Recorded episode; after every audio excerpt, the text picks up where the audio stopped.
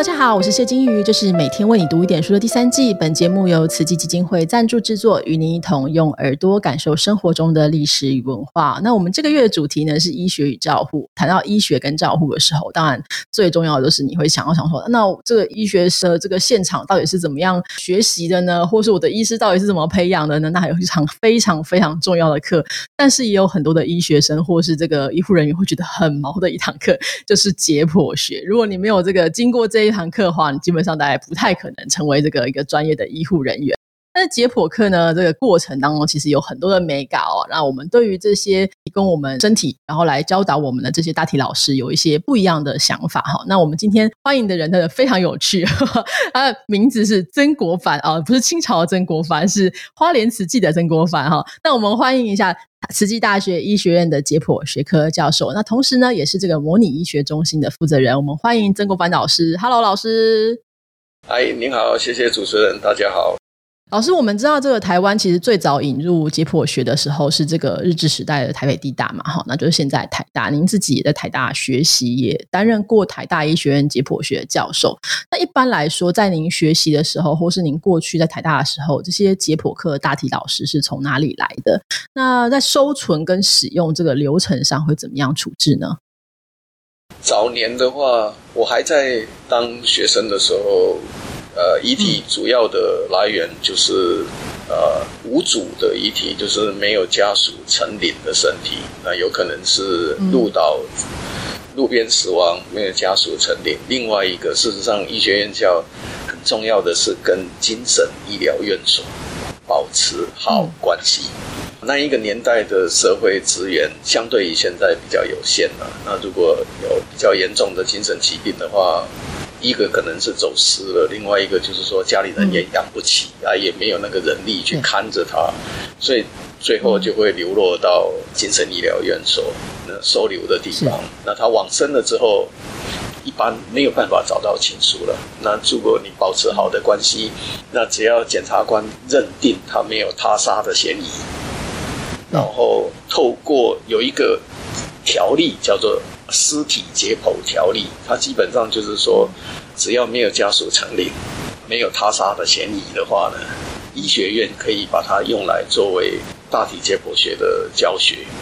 所以事实上，每一个身体，医学院校收到的时候，医学院校的做法是先做防腐处理，然后在报纸上面登这个寻人有什么样子的人往生了，寻找亲属或者有什么特征，多半连名字都没有啊。然后等，比如说一两个月没有亲属成立，那这个身体就很自然的就变成教学用的身体。然后医学院校把它解剖完了之后就火化。所以事实上，那一个证明呢，那一个往生证明上面啊，不管是精神医疗院所透过医院还是怎样开的那个往生证明，上面盖着的字，盖着那个章，那个章是四个字：准予火化。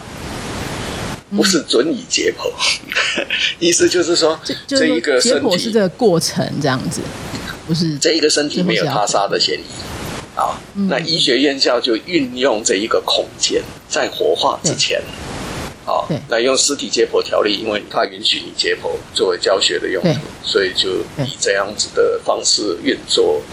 所以主要都是不是捐赠者了，都是嗯无名的身体啊。那身体的状况也因为这个样子，有时候路边往生了一段时间啊，精神医疗院所送过来，碰到星期假日啊等等啊，那医学院校那个年代处理的人，他还是专业了，但是他的就是敬业的程度啊等等是另外一回事了，所以他有可能两三天之后才处理。所以呃，身体的条件比较不一样，状况相对比较不好。所以过去的话，大家都是用这样的方式来来出，那大概也不太可能，就是会有呃机会说认识这个身身体的原本的主人的一些状况。因为事实上，因因为来源是这个样子，所以登记的本子上面写的是自称某某某或者无名氏的一个编号，就这样子。那这身体处理过之后，就泡在福马林药水的池子里面了，就再沉再浮的在里面了。那脚上大拇指上面绑一个标签，标签，嗯，用那细的麻绳，然后在木牌这样子，就是编号，大概就是这个样子。然后等待几年之后教学解剖这样子，嗯。我们一般会以为说解剖好像是说，哎，这个处理完稍微处理完就只有直接可以用。那解剖其实这个防腐的时间还蛮长的哈，是老师。因为我们结果在做防腐的时候，主要是用我们一般人称作福马林，那它里面的这个成分呢？我们是透过血管把这个药水打到身体里面去，但是就像刚刚讲的，第一个是往生之后的一段时间了，第二个是人在往生的时候，可能身体都有一些状况，特别是这个无主的遗体，它很多的情形很非常可能有严重的糖尿病。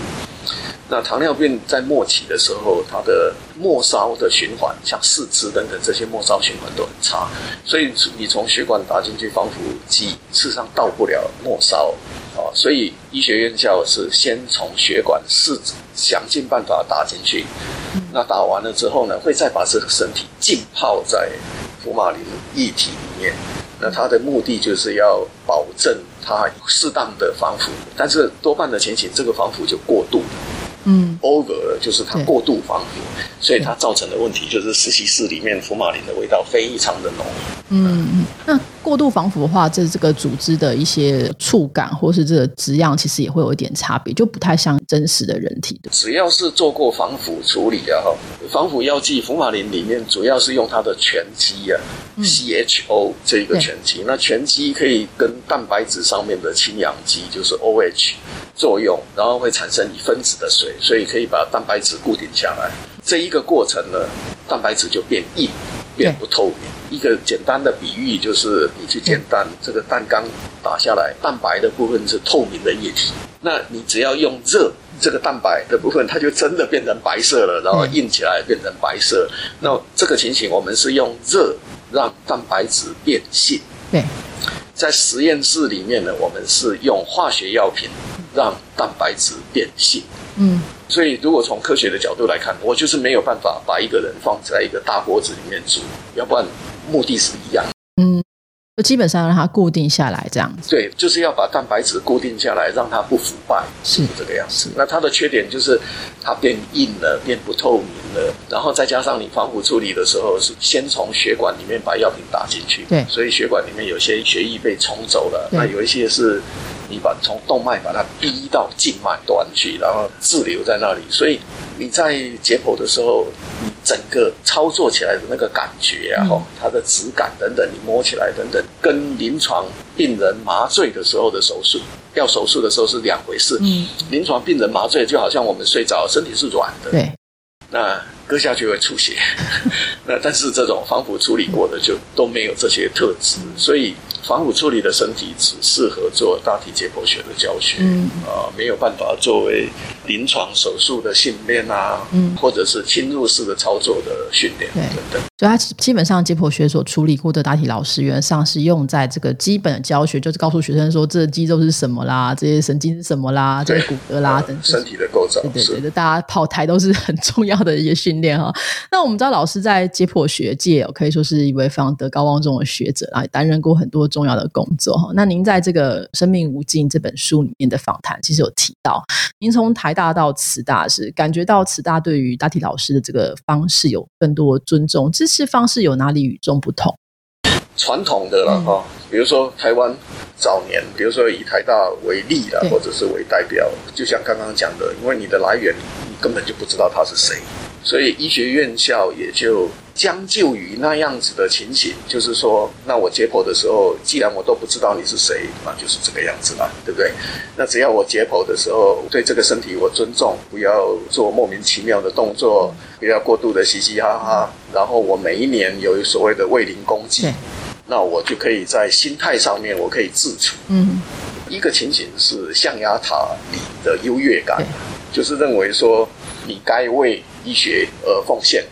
那我在你的身上学习这些构造上面的知识，我没有占你便宜，因为我学的目的将来是为了照顾社会大众，所以这个看起来都合理。那慈济是一个比较不一样的情形了哈。慈济第一个是慈济大学设立的晚，那慈济大学设立的这个团体慈济的话，本身是一个强调入世佛法的慈善团体。他因为一九九四年才创校，晚的，那他创校又刻意选在花莲，那你有几个矛盾？第一个是你干嘛跑到这个鸡不生蛋、鸟不拉屎的地方来创医学院校？因为你没有支持的架构，这个医学院校很快就会挂掉。讲白一点的话，就是说你支撑不起它来，你也找不到好的师资啊，等等。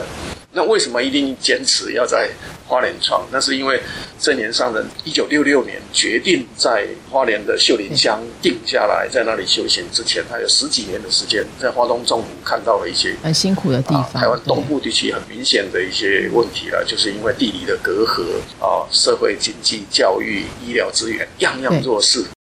慈济大学之前，台湾每一年一千三百个医科的学生，就是没有人愿意到东部地区来服务啊，少于百分之一。所以他决定在这里创了这个学校。创了这个学校的话，他的做法假设跟其他的医学院校一模一样，那就不用玩这个游戏了，因为你不会改变现况的。你教出来的学生还是不愿意来，而且在台湾，一般的社会大众把学校啊。不管公立还是私立，都看成是社会的公共财。也就是说，我的分数到那里，我就该可以去。那他不管你创这个医学院，叫你的理念到底是怎样，他不管你，反正只要孩子可以做医生就很好了，就一定会送去这样子。对，他就是说我基本上读医学院，我就是要做个医生啊。那在社会上，我将来的身份地位啊，相对好经济的方式都会比较好。对，大家都会这样想。对，所以实际在创了这个学校的时候啊，加上他自己本身的背景，所以他做了一些决定，就是说，那我在教法上面要不一样。要不然我不可能改变现况。另外，慈济本身的入世佛法谈的是慈悲，他认为你拿一个人的身体，没有经过他本人的同意、家属的同意，这就情何以堪？所以因缘际会，一九九五年年初的时候，有这样子的一通电话打到慈济大学来，就是说他要捐身体，然后三月真的捐成。就受到这一个鼓舞，慈济就决定走全捐赠的路径，就是说，所有在慈济大学使用的教学的身体都是捐赠的身体，所以跟以前就完全都不一样。那既然是捐赠的身体，第一个有名有姓，第二个有亲属，对不对？一个人假设我希望捐，我往生了之后，我也不会讲话，也不会动啊，我怎么有办法走到那个医学院校去啊？一定是我的家人做这些联系。好，医学院校才可能拿到这一个身体，所以他有家属在后头。我还记得，就是上人当初交代的，就说他说他不是医学教育的专家，他只是一个出家人。那他期望我们要做到八个字，就是亡者临安，生者心安。那从医学教育，就是专业的。医学教育角度来看，王者临安的这一个部分，我们比较没有办法。不可能真的在旁边一直念经啊！当然也是有啦，只是我们医生不可能一边切一边念经的。对，对呀，所以我们能做的就是生者心安。那我们就是设计了互动，让家属可以参与重要的典礼等等，让他们亲自走过这些历程，让他们感受到家人的捐赠是值得的。这个学校确实非常的尊重学生，也觉得非常的感恩。然后在这个互动的过程里面，让我们的学生多体会一点，这些人为什么要捐？他对他自己本身一点好处都没有。家属为什么要成全？事实上，家属也可能会做噩梦。捐了之后，你到底在实验室里面怎么对待你？我也真的看不真正看得到，对不对？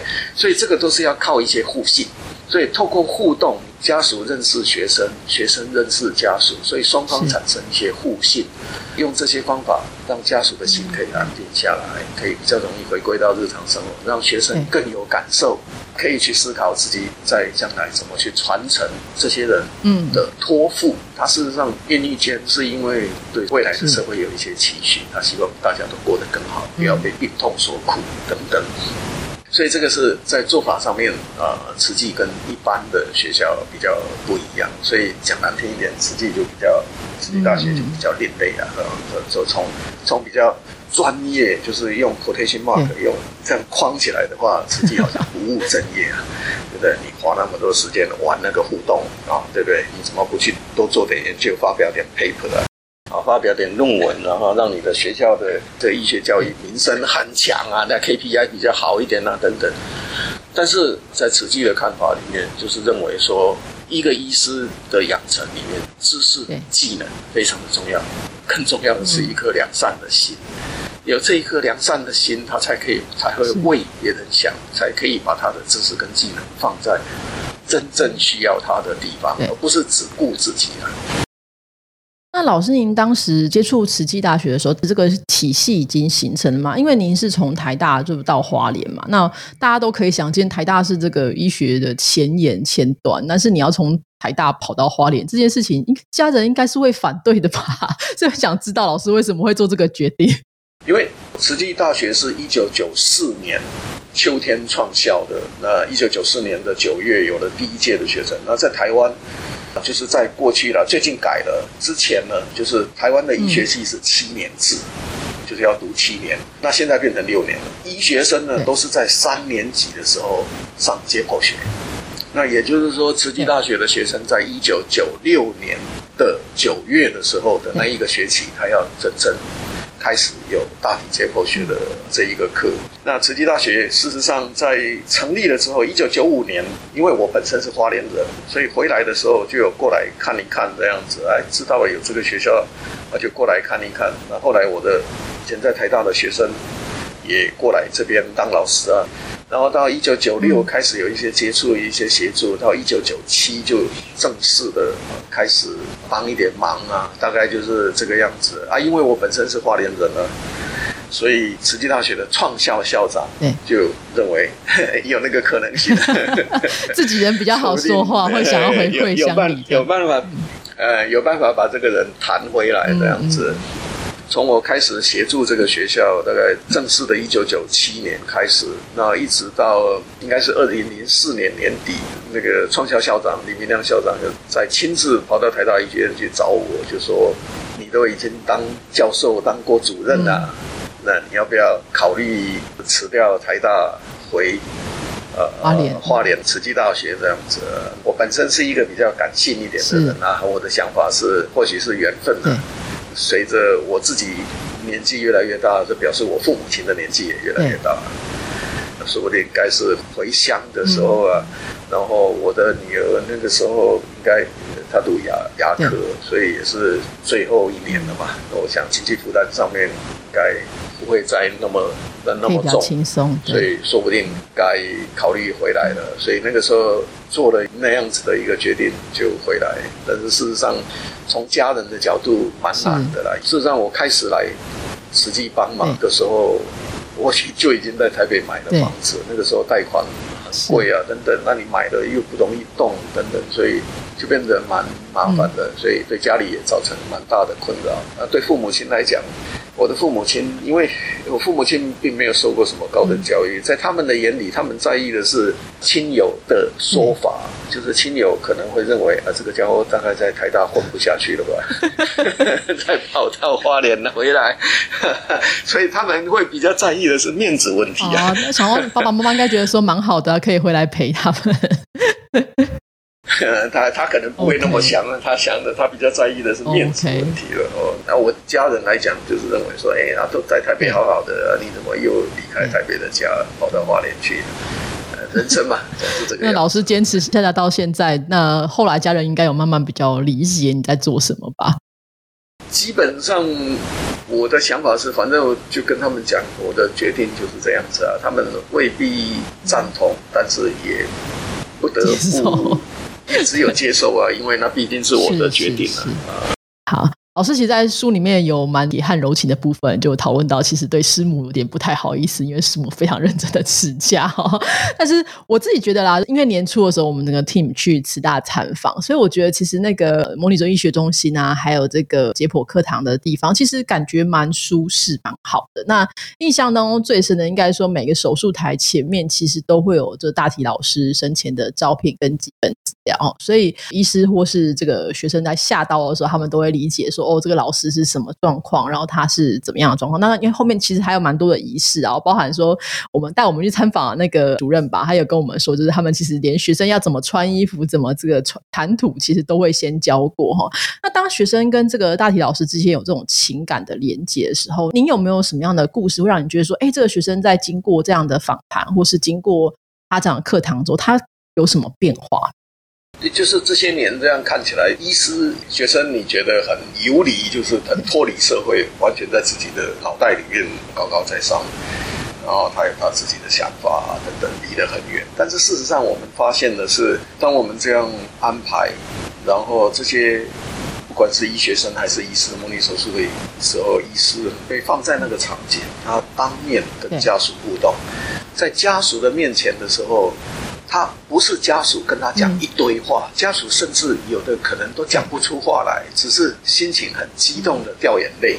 那个会让医师感到谦卑，就是他再怎么高傲，他都没有办法去处理，没有办法去面对。所以是我认为是那样子的场景啊，humble oneself，就是让一个人学会谦卑。那当你学会谦卑的时候，你比较容易去看别人的观点，看别人的难。哦，然后你比较会有感受。我们的看法是认为，我们也不是一开始就能够做到今天这么细致了。哦，那随着时间我们演变，然后把它做得更细致化。那所有的这些细致化的做法的目的，就像刚刚讲的，让老师的家属们心情能够安定下来，那同学更有感受。然后在这样子的一个过程里面呢，我们让这个捐赠本身的意涵。可以发挥到最大的限度。那对医学生来讲，二十出头岁那个年纪，你要真正他讲出多感激的话、多感恩的话，呃，可能讲得出来，也未必真正当下就能够实践什么。我们真正做的只是埋下一个爱的种子。有些人很快就启发了，有些人要等他人生到一个段落。或者经过一些挫折，或者经过某项特殊的事件的时候，会让他回过头来去发掘那一个面。那对于医师来讲，我们常常讲，每次的不同一批一批的医师来参加模拟手术课程，我们常常跟医师讲，就是说我们期望的就是大家回到慈济大学模拟手术室参加这个课程，可以静下心来去体会、去想想，除了专业技术的提升之外，我当初为什么决定当医师？我一定还是有一个理想，对不对？那这些年当医师，是不是在临床上面柴米油盐啊？有些时候病人也很难搞定啊，家属也很难搞定啊，等等，把你磨掉了一些。但是我们很期望的就是，会来到慈济大学这一个模拟手术的这一个环境，这一个氛围。经历过之后，让医师们就是心里可以再活化起来，再重新出发，回到自己的专业，用一个开放的心来面对自己的专业啊！哈，我们认为来的医师都能够很有感受的，对。因为我觉得这变成说，我们过去在讨论的时候，就是或者以前的医学生可能就会认为大体老师就是一个教具嘛，哈。那当然对教具是要珍惜使用，但他看起来可能跟那个安妮差不多。但实际上，如果你是经过这样的一个训练的话，会变成说我听起来的感觉比较像是说，把大体老师就变成一个老师是本身是把自己的身体当做一个很重要的礼物。然后很虔诚的，而且很尊重的把它送给了这些学生。那当然，这对学生来说，他人生当中在他学医的这个前段的时候，就接到这样的一个很郑重的礼物，当然是非常重要的哈。呃，那我自己参观就是慈大的这个模拟医学中心跟大食堂这些单位的时候，其实不会觉得特别恐怖啦，因为我今天在成大读书的时候，我都记得都会放在底下这样子。空间规划上其实蛮透明的，甚至就是家属好像也都可以。我想要再看看这个自己的亲人最后一眼，或者是最后一段时间的话，也都可以做到哈。那这样的设计是出于什么考量去做的？慈济大学就是所有相关的设施，从我们的角度，我们认为透明很重要了。好比现在社会上面呢，任何一项措施啊。你要执行，一般民众就说：“哎呀，你要透明啊，比较安心，对不对？他才觉得心里舒服啊，对不对？比较安心啊，没有被摆一道啊，等等。所以，同样的，就是传统的医学教育上面，一般就是 trust me, give me the body，就是相信我，身体给我，然后之后那个围墙的门就关起来了，你就再也进不来。你不知道医学院教里面怎么做，那医学院教就用他自己的方式便宜行事。”不希望花过多的时间在这上面，但是慈济大学的做法就是邀请家属参加这些东西。那就像刚刚讲的，最主要的目的就是我们必须要去想，要去感受啊，捐赠者当初捐的这个新，家属成全了。家属如果心里不能够安定，不能够回归日常的生活，我们对得起他吗？情何以堪？那我们希望学生也体会这个东西，所以慈济大学所有相关的设施就是想办法做到透明。那也因为这个样子，比如说我们在大舍楼的二楼有防腐过的遗体储存室，那我们那个遗体储存室还有透明的玻璃窗可以看穿的。啊，那那个木窗上面啊，还有格子画的格子，然后每一个相对的位置标示的位置，就是哪一位老师哪时候送到大学来，送到大学的时间，老师的名字。那家属任何时候，只要学校大门开着，他都可以来这边看看家人。那这个是透明，就相当于我任何时候要去看，都在那里。那对家属来讲，这个是一切了。你对第三者。到现场那里看，你说，哎，那里真的有一个遗体吗？事实上，隔着一个半透明的帘子，然后往身被盖在身上，比较科学一点，你说未必，我没有办法肯定。但是家属只要看到那个名字，再看到那个位置上面有一个像人的身体，所有过去一起生活，所有的回忆，通通都在他的脑子里面翻转。所以对家属是一切，但是对第三者没有什么。但是全世界。我知道的，也就只有慈济大学防腐过的遗体的储存室是有透明的玻璃窗可以看穿的。那这个是我们的坚持啊，这个就是 transparency，就是透明。那一样像您刚刚提到，比如说我们的大舍堂，琉璃骨灰坛存放的地方。那我们在设计的时候，我们不会只是说哦，那我就是一个空间里面想办法塞越多越好这样子啊。然后其他的部分就是少花一点不必要的钱这样子。我们在设计的时候要有那种质感，然后要有那种美感。对。然后另外您来的时候，那个大舍楼二楼的大舍堂，我相信您一定注意到，那个大舍堂的正门是没有锁，连锁都没有设。所以任何时候，任何人只要大学的门开着、推开，都可以进来。所以这是这一份开放 openness，然后 transparency，所以让所有的人可以相信，我考虑要捐赠，那我可能来这边看一看，我觉得啊，这个是学校值得托付。已经捐赠的，任何时候我要去看看自己的家人，我去心理上面觉得非常的安稳，因为我家人快快乐乐的就在那一个地方，非常舒适的一个地方。那学校对待我的家人非常的好，那也重视我家人的付出等等，所以我相信这一切都是感受。那这些感受。间接的意义是让所有参加课程的人、捐赠者、捐赠者的家属、所有参加课程的人、师生等等，就心理上面会有一些转化。实际做的是创了一个平台，那这个平台收集社会的善念，捐赠者的善念捐他的身体，家属成全的善念，慈济人在社会上面服务布施，一些人捐款给慈济。然后所有这些善念汇集在这一个平台上，实际为它注入了特有带一点点宗教色彩的人文的美。然后这一个平台提供给医师去发掘科学的真。OK，那我们期许的就是透过医师的双手。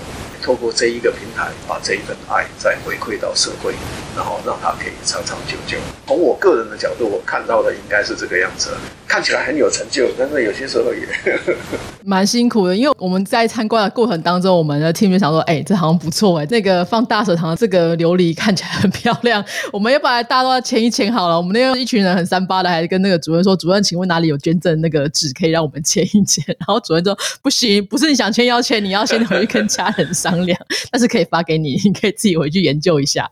但是我觉得那是一个很有趣的过程。多人会觉得说，其实刚刚我们提提到家属心安的部分，还有一个部分说，我们传统宗教会认为说，或传统信仰会认为说，人去世之后，其实不要随便的动身体啊。好那可能被这个影响，而是在这个丧礼的过程当中，有一些婆妈妈就会说啊，这样不好，那样不好。其实确实对家属来说，这个压力是大的。我相信当他们来过这里之后，其实会真的觉得说，哦，真的我我没有做错事情，我们没有做一个。错误的决定哈，那当然他们也可能透过跟这些年轻的医学生的一些交流跟互动的过程当中，也会感觉到他们的家人真的是在成全这个医学生的这个人生哦。就是我们至少我们在最后这段旅程当中，我们要去帮助一个新的生命哈。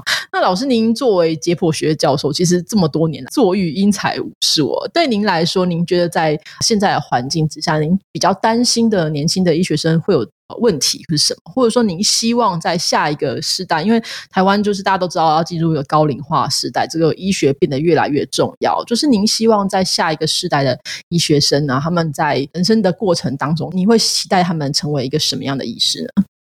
事实上，对医学生的这个面向上面来看哦，这蛮难的。你想想看，就只有二十岁左右的。他当初选择我要读医学系，一个条件是他有那个本事考上，然后他可能对未来的生活有一些憧憬，比如说医师的身份啊、地位等等。那也有一些会跟你讲，他有一些理想，他想要像史怀哲，想要像以前早年马街来台湾那样是开创者啊等等。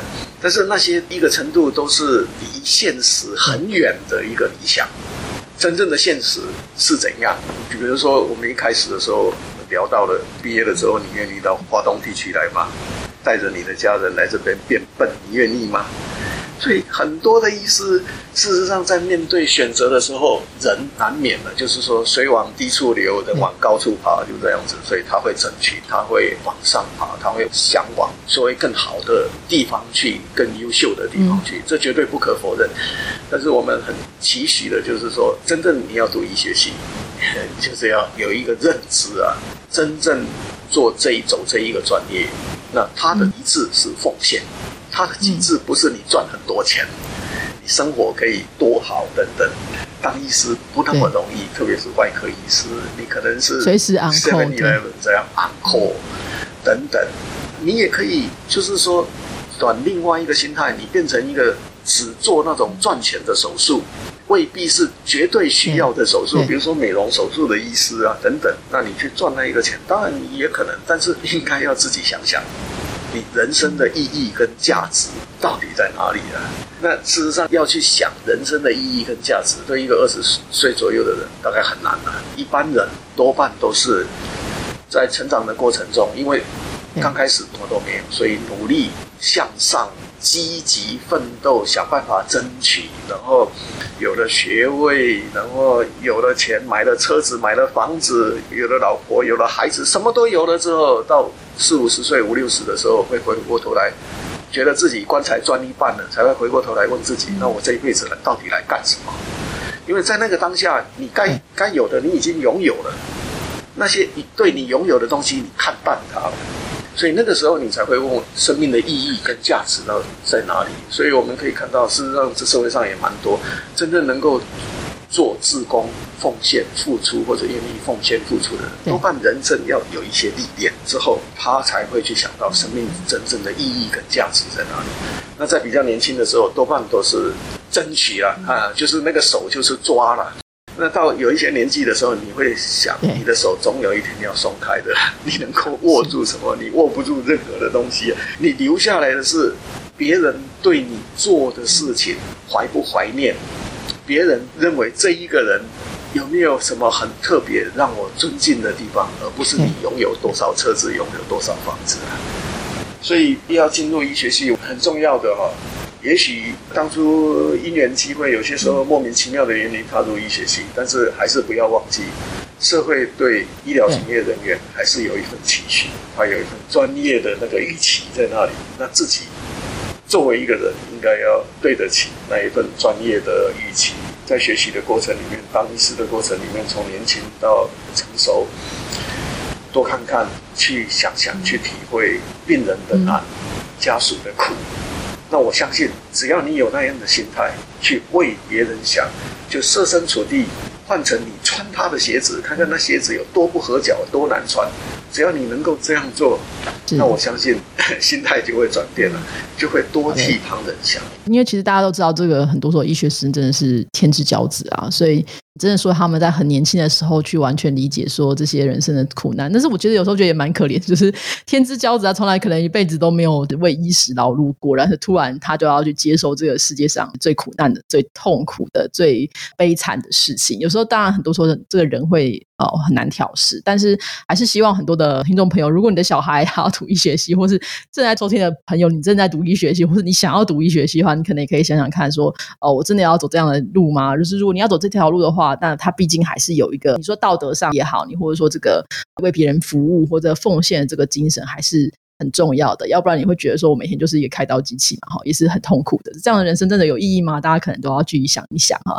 那大家如果有兴趣的话，曾老师其实在这个《无语良师》这本书，我们之后也会放在这个 FB 的发文还有文贴文的 Podcast 的参考书目，大家也都可以再参考一下哈。那这本书里面有非常多关于这个。